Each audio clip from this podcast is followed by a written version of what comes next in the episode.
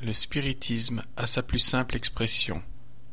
Exposé sommaire de l'enseignement des esprits et de leurs manifestations par Alan Kardec. Historique du spiritisme.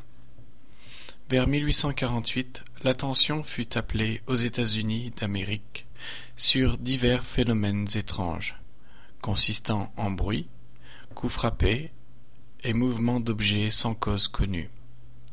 Ces phénomènes avaient souvent lieu spontanément, avec une intensité et une persistance singulières. Mais on remarqua aussi qu'ils se produisaient plus particulièrement sous l'influence de certaines personnes que l'on désigna sous le nom de médium, et qui pouvaient en quelque sorte les provoquer à volonté, ce qui permit de répéter les expériences. On se servit surtout pour cela de table, non que cet objet soit plus favorable qu'un autre, mais uniquement parce qu'il est mobile, plus commode, et qu'on s'assied plus facilement et plus naturellement autour d'une table qu'autour de tout autre meuble. On obtint de cette manière la rotation de la table, puis des mouvements en tous sens, des soubresauts, des renversements, des soulèvements, des coups frappés avec violence, etc. C'est le phénomène qui fut désigné dans le principe sous le nom de table tournante ou danse des tables. Jusque-là, le phénomène pouvait parfaitement s'expliquer par un courant électrique ou magnétique, ou par l'action d'un fluide inconnu, et ce fut même la première opinion que l'on s'informa. Mais on ne tarda pas à reconnaître, dans ces phénomènes, des effets intelligents. Ainsi le mouvement obéissait à la volonté.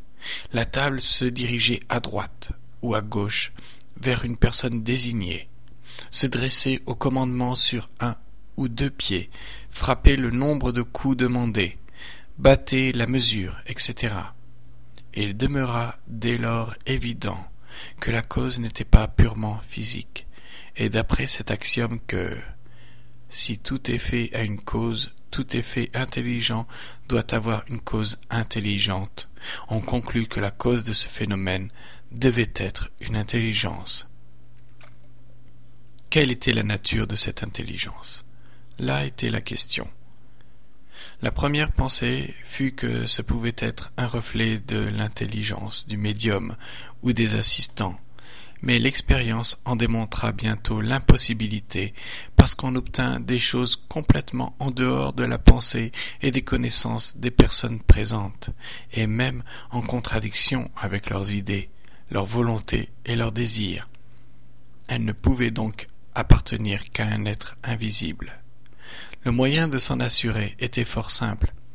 Il s'agissait d'entrer en conversation avec cet être, ce que l'on fit au moyen d'un nombre de coups de convention signifiant oui ou non, ou désignant les lettres de l'alphabet, et l'on eut de cette manière des réponses aux diverses questions qu'on lui adressait. C'est le phénomène qui fut désigné sous le nom de table parlante. Tous les êtres qui se communiquèrent de cette façon, interrogés sur leur nature, déclarèrent être esprits et appartenir au monde invisible.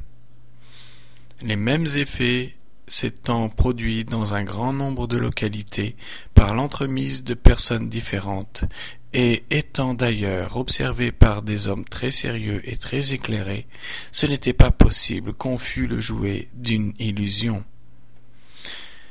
De l'Amérique ce phénomène passe en France et dans le reste de l'Europe où pendant quelques années les tables tournantes et parlantes furent à la mode et devinrent l'amusement des salons. Puis quand on en eut assez, on les laissa de côté pour passer à une autre distraction. Le phénomène ne tarda pas à se présenter sous un nouvel aspect, qui le fit sortir du domaine de la simple curiosité.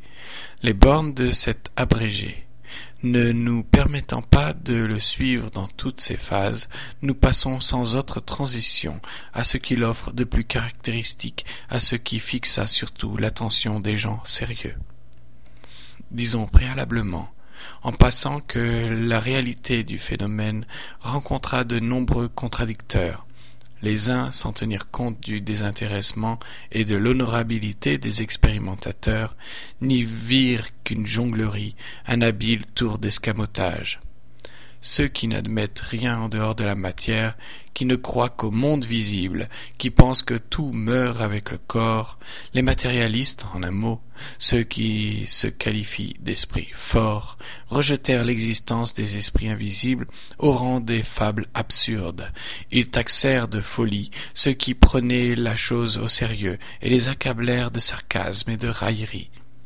D'autres, ne pouvant nier les faits, et sous l'empire d'un certain ordre d'idées, attribuèrent ces phénomènes à l'influence exclusive du diable et cherchèrent par ce moyen à effrayer les timides.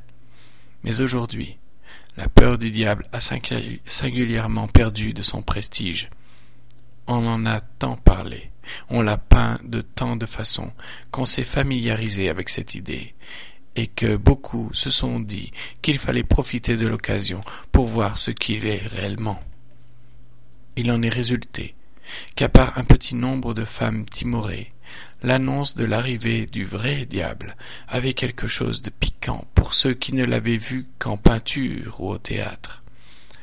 Elle a été pour beaucoup de gens un puissant stimulant, de sorte que ceux qui ont voulu par ce moyen opposer une barrière aux idées nouvelles ont été comme leur but et sont devenus, sans le vouloir, des agents propagateurs d'autant plus efficaces qu'ils ont crié plus fort. Les autres critiques n'ont pas eu plus de succès, parce que, à des faits constatés, à des raisonnements catégoriques, ils n'ont pu opposer que des dénégations. Lisez ce qu'ils ont publié. Partout vous trouverez la preuve de l'ignorance et de l'inobservation sérieuse des faits et nulle part une démonstration péremptoire de leur impossibilité. Toute leur argumentation se résume ainsi. Je ne crois pas, donc cela n'est pas. Tous ceux qui croient sont des fous. Nous seuls avons le privilège de la raison et du bon sens. Le nombre des adeptes fait par la critique sérieuse ou bouffonne est incalculable, parce que partout on n'y trouve que des opinions personnelles, vides de preuves contraires, Poursuivons notre exposé. Les communications, par coup frappé, étaient lentes et incomplètes. On reconnut qu'en adaptant un crayon à un objet mobile, corbeille, planchette ou autre euh, sur lequel on posait les doigts, cet objet se mettait en mouvement et traçait des caractères. Plus tard, on reconnut que ces objets n'étaient que des accessoires dont on, dont on pouvait se passer L'expérience démontra que l'esprit, agissant sur un corps inerte pour le diriger à volonté, pouvait agir de même sur le bras ou la main pour conduire le crayon. On eut alors des médiums écrivains, c'est-à-dire des personnes écrivant d'une manière involontaire sous l'impulsion des esprits, dont elles se trouvaient ainsi être les instruments et les interprètes. Dès ce moment, les communications n'eurent plus de limites et l'échange des pensées put se faire avec autant de rapidité et de développement qu'entre vivants.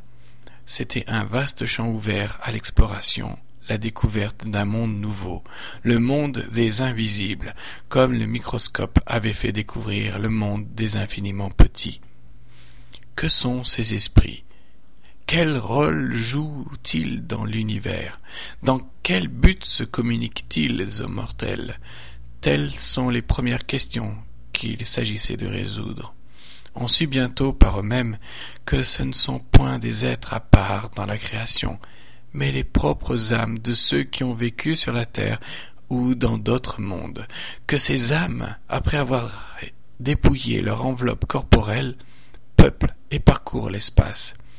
Il ne il ne fut plus permis d'en douter quand on reconnut dans le nombre des parents et des amis avec lesquels on put s'entretenir, quand ceux-ci vinrent donner la preuve de leur existence, démontrer qu'il n'y a de mort en eux que le corps, que leur âme ou esprit vit toujours, qu'ils sont là, près de nous, nous voyant et nous observant, comme de leur vivant, entourant de leur sollicitude ceux qu'ils ont aimés et dont le souvenir est pour eux une douce satisfaction. On se fait généralement des esprits une idée complètement fausse. Ce ne sont pas, comme beaucoup se les figurent, des êtres abstraits, vagues et indéfinis, ni quelque chose comme une lueur ou une étincelle. Ce sont, au contraire, des êtres très réels, ayant leur individualité et une forme déterminée. On peut s'en faire une idée approximative l'explication suivante. Il y a en l'homme trois choses essentielles. 1. L'âme ou esprit, principe intelligent en qui réside la pensée, la volonté et le sens moral. 2. Le corps, enveloppe matérielle lourde et grossière, qui met l'esprit en rapport avec le monde extérieur. 3. Le périsprit, enveloppe fluidique légère servant de lien et d'intermédiaire entre l'esprit et le corps. Lorsque l'enveloppe extérieure est usée et ne peut plus fonctionner, elle tombe, et l'esprit s'en dépouille, comme le fruit de sa coque, l'arbre de son écorce. En un mot, comme on quitte un vieil habit hors de service. C'est ce qu'on appelle la mort. La mort n'est donc autre chose que la destruction de la grossière enveloppe de l'esprit. Le corps seul meurt. L'esprit ne meurt pas. Pendant la vie, l'esprit est en quelque sorte comprimé par les liens de la matière à laquelle il est uni, et qui souvent paralyse ses facultés. La mort du corps le débarrasse de ses liens. Il s'en dégage et recouvre sa liberté comme le papillon en sortant de sa chrysalide. Mais il ne quitte que le corps matériel. Il conserve le périsprit qui constitue pour lui une sorte de corps éthéré, vaporeux, impondérable pour nous et de forme humaine, qui paraît être la forme type. Dans son état normal, le périsprit est invisible, mais l'esprit peut lui faire subir certaines modifications qui le rendent momentanément accessible à la vue et même au toucher, comme cela a lieu pour la vapeur condensée. C'est ainsi qu'ils peuvent quelquefois se montrer à nous dans des apparitions. C'est à l'aide du périsprit que l'esprit agit sur la matière inerte et produit les divers phénomènes de bruit, de mouvement, d'écriture, etc.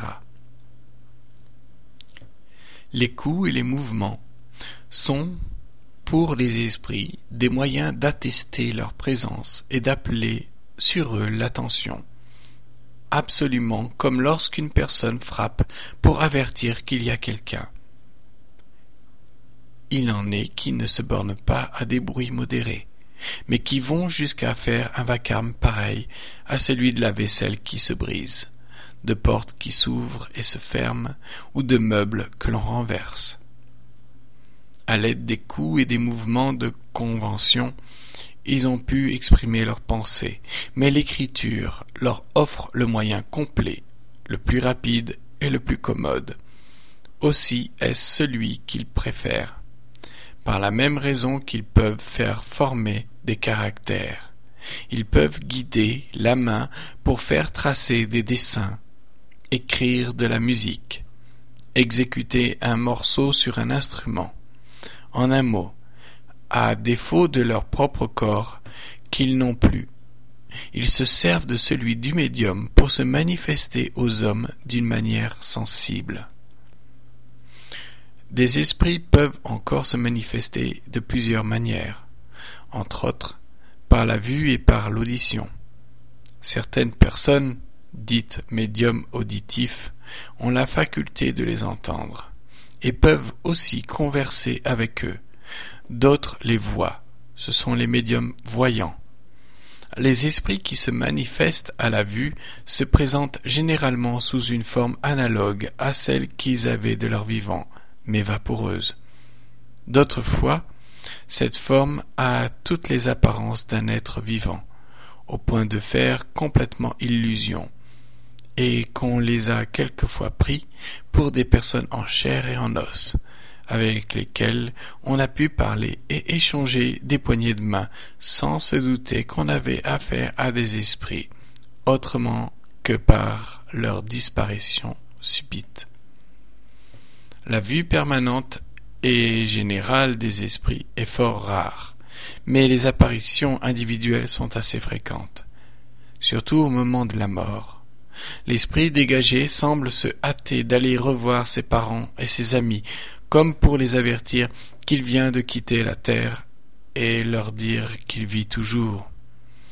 Que chacun recueille ses souvenirs, et l'on verra combien de faits authentiques de ce genre, dont on ne se rendait pas compte, ont eu lieu non seulement la nuit, pendant le sommeil, mais en plein jour et à l'état de veille le plus complet. Jadis, on regardait ces faits comme surnaturels et merveilleux, et on les attribuait à la magie et à la sorcellerie. Aujourd'hui, les incrédules les mettent sur le compte de l'imagination. Mais depuis que la science spirite en a donné la clé, on sait comment ils se produisent et qu'ils ne sortent pas de l'ordre des phénomènes naturels. On croit encore que les esprits, par cela seul qu'ils sont esprits, doivent avoir la souveraine science et la souveraine sagesse. C'est une erreur que l'expérience n'a pas tardé à démontrer. Parmi les communications données par les esprits, il y en a qui sont sublimes, de profondeur, d'éloquence, de sagesse, de morale, et ne respirent que la bonté et la bienveillance. Mais, à côté de cela, il y en a de très vulgaires, de légères, de triviales, de grossières même, et par lesquelles l'esprit révèle les instincts les plus pervers. Il est donc évident qu'elles ne peuvent émaner de la même source, et que s'il y a de bons esprits, il y en a aussi de mauvais.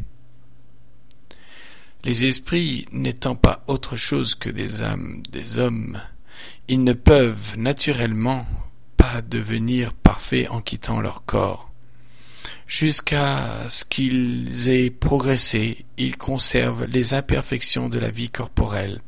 C'est pourquoi on en voit de tous les degrés de bonté, de méchanceté, de savoir et d'ignorance.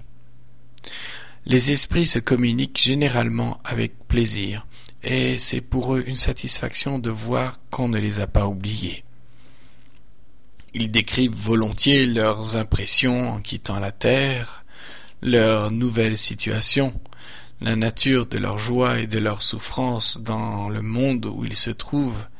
Les uns sont très heureux, d'autres malheureux, Quelques-uns même endurent d'horribles tourments selon la manière dont ils ont vécu, et l'emploi bon ou mauvais, utile ou inutile qu'ils ont fait de la vie.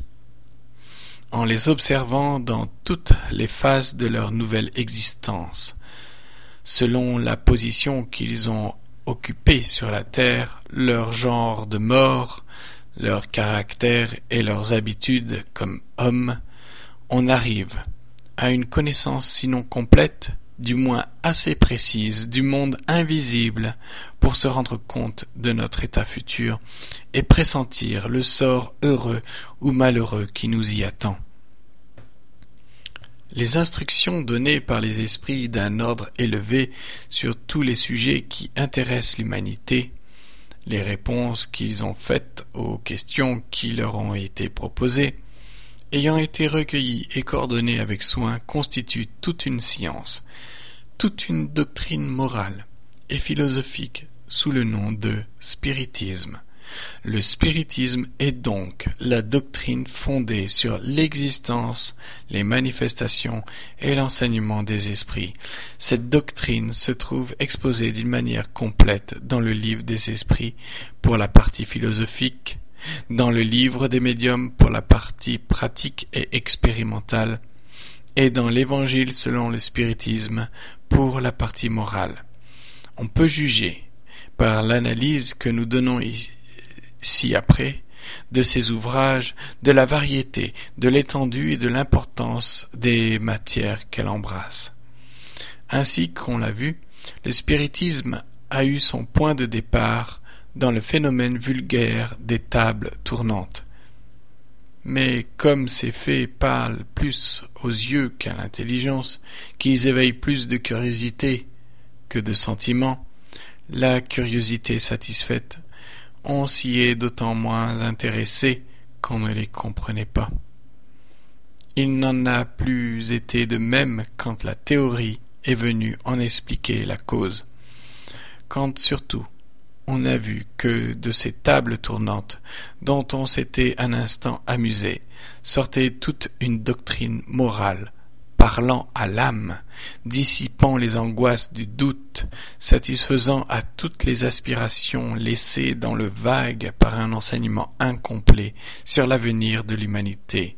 Les gens sérieux ont accueilli la nouvelle doctrine comme un bienfait, et dès lors, loin de décliner, elle a grandi avec une incroyable rapidité.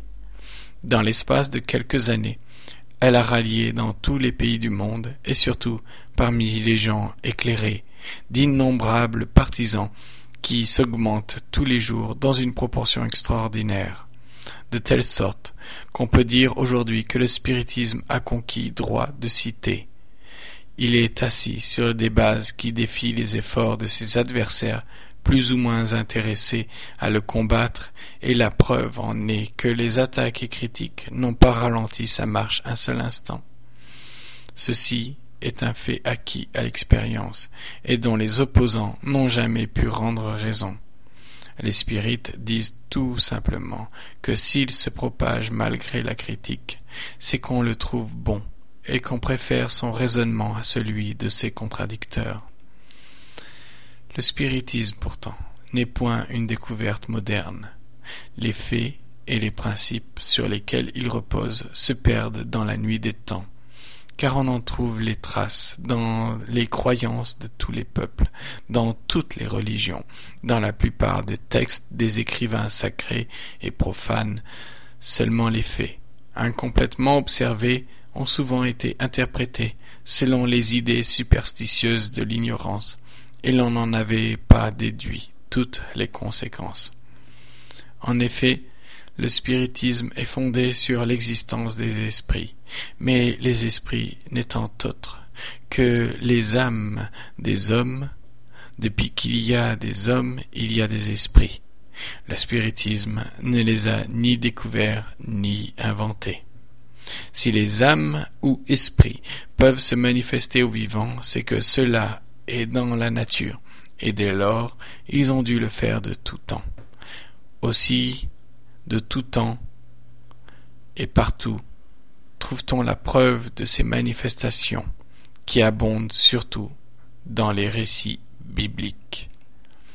Ce qui est moderne, c'est l'explication logique des faits, la connaissance plus complète de la nature des esprits et de leur rôle de leur mode d'action, la révélation de notre état futur, enfin sa constitution en corps de science et de doctrine et ses diverses applications. Les anciens connaissaient le principe. Les modernes connaissent les détails. Dans l'Antiquité, l'étude de ces phénomènes était le privilège de certaines castes qui ne les révélaient qu'aux initiés à leur mystère. Dans le Moyen Âge, ceux qui s'en occupaient ostensiblement étaient regardés comme sorciers et on les brûlait. Mais aujourd'hui, il n'y a de mystère pour personne. On ne brûle plus personne. Tout se passe au grand jour et tout le monde est à même de s'éclairer et de pratiquer, car les médiums se trouvent partout. La doctrine même qu'enseignent les esprits aujourd'hui n'a rien de nouveau. On la trouve par fragments chez la plupart des philosophes de l'Inde, de l'Égypte et de la Grèce, et tout entière dans l'enseignement du Christ. Que vient donc faire alors le spiritisme? Il vient confirmer de nouveaux témoignages, démontrer par des faits des vérités méconnues ou mal comprises, rétablir dans leur véritable sens celles qui ont été mal interprétées. Le spiritisme n'apprend rien de nouveau, c'est vrai, Mais n'est-ce rien que de prouver d'une manière patente, irrécusable, l'existence de l'âme, sa survivance au corps, son individualité après la mort, son immortalité, les peines et les récompenses futures? Que de gens croient à ces choses, mais y croient avec une vague arrière-pensée d'incertitude et se disent dans leur fort intérieur si pourtant cela n'était pas Combien ont été conduits à l'incrédulité parce qu'on leur a présenté l'avenir sous un aspect que leur raison ne pouvait admettre. N'est-ce donc rien pour le croyant chancelant de pouvoir se dire Maintenant je suis sûr Pour l'aveugle de revoir la lumière Par les faits et par sa logique le spiritisme vient dissiper l'anxiété du doute et ramener à la fois celui, celui qui s'en était écarté. En nous révélant l'existence du monde invisible qui nous entoure et au milieu duquel nous vivons sans nous en douter, il nous fait connaître, par exemple, par l'exemple, pardon, de ceux qui ont vécu les conditions de notre bonheur ou de notre malheur à venir. Il nous explique la cause de nos souffrances ici-bas et le moyen de les adoucir.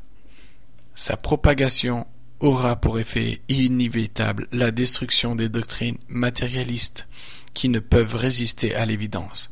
L'homme convaincu de la grandeur et de l'importance de son existence future, qui est éternelle, la compare à l'incertitude de la vie terrestre qui est si courte, et s'élève par la pensée au-dessus des mesquines considérations humaines.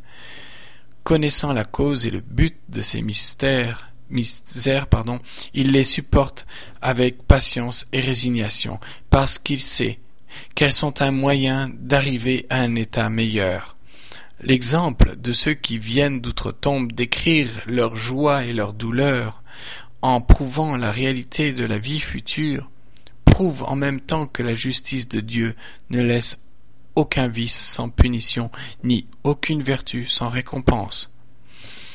Ajoutons enfin que les communications avec les êtres chéris que l'on a perdus procurent une douce consolation en prouvant non seulement qu'ils existent, mais qu'on en est moins séparés que s'ils étaient vivants et dans un pays étranger.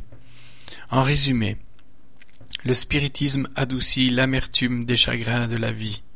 Il calme les désespoirs et les agitations de l'âme, dissipe les incertitudes ou les terreurs de l'avenir, arrête la pensée d'abréger la vie par le suicide. Par cela même, il rend heureux ceux qui s'en pénètrent, et c'est là le grand secret de sa rapide propagation. Au point de vue religieux, le spiritisme a pour base les vérités fondamentales de toutes les religions. Dieu, l'âme, l'immortalité, les peines et les récompenses futures, mais il est indépendant de tout culte particulier. Son but est de prouver à ceux qui nient ou doutent que l'âme existe, qu'elle survit au corps, qu'elle subit après la mort les conséquences du bien et du mal qu'elle a fait pendant la vie corporelle. Or, ceci est dans toutes les religions. Comme croyance aux esprits, il est également de toutes les religions, de même qu'il est de tous les peuples, puisque partout où il y a des hommes, il y a des âmes ou esprits, que les manifestations sont de tous les temps, et que le récit s'en trouve dans toutes les religions sans exception.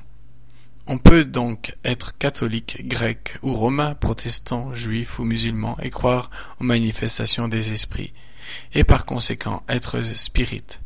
La preuve, c'est que le spiritisme a des adhérents dans toutes les sectes. Note. Le mot secte est à placer dans son contexte de l'époque où on était écrites ces lignes, où il signifiait mouvement ou courant religieux. Suite. Comme morale, il est essentiellement chrétien parce que celle qu'il enseigne n'est que le développement et l'application de celle du Christ, la plus pure de toutes, et donc la supériorité n'est contestée par personne. Preuve évidente quelle est la loi de Dieu? Or la morale est à l'usage de tout le monde. Le spiritisme étant indépendant de toute forme de culte, n'en prescrivant aucun, et ne s'occupant pas de, dogmes particuliers, n'est pas une religion spéciale, car il n'a ni ses prêtres, ni ses temples. À ceux qui lui demandent s'ils font bien de suivre telle ou telle pratique, il répond Si vous croyez votre conscience engagée à le faire, faites-le. Dieu tient toujours compte de l'intention. En un mot, il ne s'impose à personne, il ne s'adresse pas à ceux qui ont la foi et à qui cette foi suffit, mais à la nombreuse catégorie des incertains et des incrédules. Il ne les enlève pas à l'Église, puisqu'ils s'en sont séparés moralement en tout ou en partie. Il leur fait faire les trois quarts du chemin pour y entrer. C'est à elle de faire le reste. Le spiritisme combat, il vrai, certaines croyances telles que l'éternité des peines, le feu matériel de l'enfer, la personnalité du diable, etc. Mais n'est-il pas certain que ces croyances imposées comme absolues ont de tout temps fait des incrédules et en font tous les jours? Si le spiritisme, en donnant de ses dogmes et de ses et de quelques autres une interprétation rationnelle, ramène à la foi, ceux qui la désertent, ne rend-il pas service à la religion? Aussi un vénérable ecclésiastique disait à ce sujet Le spiritisme fait croire à quelque chose, or il vaut mieux croire à quelque chose que de ne rien croire du tout. Les esprits n'étant autres les âmes, on ne peut nier les esprits sans nier l'âme. Les âmes ou esprits étant admis, la question réduite à sa plus simple expression est celle-ci. Les âmes de ceux qui sont morts peuvent-elles se communiquer aux vivants Le spiritisme prouve l'affirmative par les faits matériels. Quelle preuve peut-on donner que cela n'est pas possible? Si cela est, toutes les négations du monde n'empêcheront pas que cela soit car ce n'est ni un système, ni une théorie, mais une loi de la nature. Or, contre les lois de la nature, la volonté de l'homme est impuissante. Il faut bon gré, malgré, en accepter les conséquences et conformer ses croyances et ses habitudes.